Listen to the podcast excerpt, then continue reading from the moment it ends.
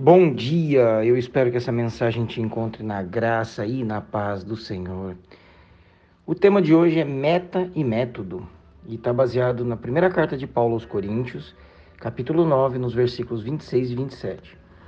Sendo assim, não corro como quem corre sem alvo e não luto como quem esmurra o ar, mas esmurro meu corpo e faço dele meu escravo para que depois de ter pregado aos outros, eu mesmo não venha ser reprovado.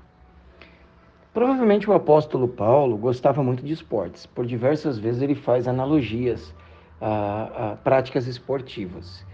E desta vez ele está falando, fazendo um exemplo de um corredor que corre, obviamente, buscando chegar em primeiro lugar na sua, na sua maratona e na linha de chegada.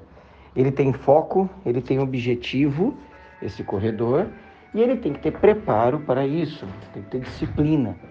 E um lutador também, como ele mesmo faz a comparação, quando luta não dá socos no ar, ele tem que acertar o seu opositor, tem que acertar o seu oponente para poder vencer a luta. Isso é um assunto mais objetivo, a gente está falando da prática esportiva. Às vezes, quando estamos falando das nossas atividades profissionais, de estudar, nós temos uma prática definida, um trilho, um caminho. Mas e na completude da vida? Em todas as coisas que eu faço e que você faz? Como que está o seu alinhamento de metas, de alvo? Paulo, ele era intencional e propositivo.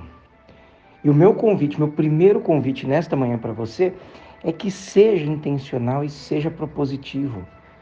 Corra não como quem corre sem alvo, Lute não como quem esmurra o ar, mas tenha intenção, guiado pelo Espírito de Deus, obviamente, guiado pelo Espírito Santo, tenha intencionalidade nas ações que você vai desempenhar, objetivando um resultado positivo.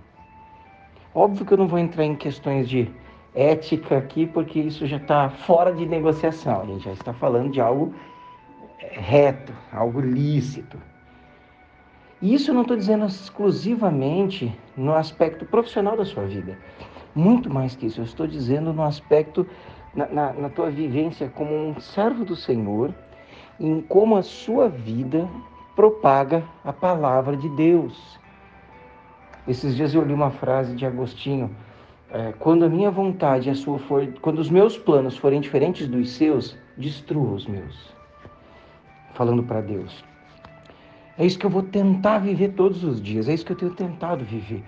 Viver intencionalmente, a fim de obedecer a Deus. E que o meu viver e o meu proceder tenha essa intencionalidade, me perdoem, e o alvo certo. Por outro lado, Paulo, além da meta, ele tinha um método. A meta é, isso, é onde você pretende chegar é o correr com alvo, é, é o esmurrar não ao vento. Mas o método que ele tinha era não esmurrar o ar, mas sim esmurrar o próprio corpo. Ele está fazendo, obviamente, uma figura de linguagem, porque se você está falando de um lutador, ele acabou de falar de um lutador, que tem que dar socos no seu opositor para vencer a luta, ele está dizendo que quem é que toma as porradas, quem toma os socos, é o seu próprio corpo. É óbvio que a gente sabe que ele não está andando pela rua se agredindo, né, se batendo, mas ele faz essa figura de linguagem dizendo que ele submete o próprio corpo a uma punição, a uma disciplina figurada, tá? Não estou falando de autoflagelo, ela é figurada para conter os impulsos, as pulsões, as motivações do corpo ele reduz o corpo dele, os instintos, as pulsões que são impulsivas, ele reduz a racionalidade, ele submete o corpo, ele controla o próprio corpo, para que daquilo que ele foi que ele pregou, ele não venha a ser reprovado. Se já é difícil viver com alvos e metas, mas é possível, é ainda mais difícil esmurrar o próprio corpo e submetê-lo a esta escravidão. Mas, com a direção do Espírito Santo, isso se torna possível. E certamente essa submissão é, do nosso próprio corpo à vontade de Deus vai nos levar a uma vida de comunhão e intimidade com o Senhor. Meu convite nessa manhã é que você tenha uma meta.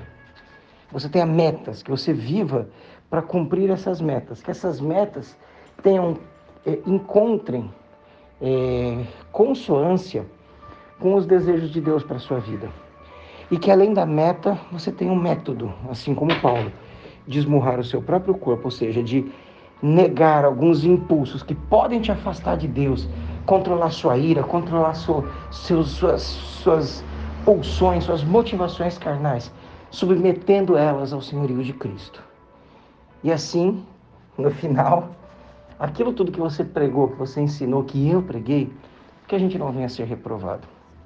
Que Deus te abençoe no controle diário de você mesmo.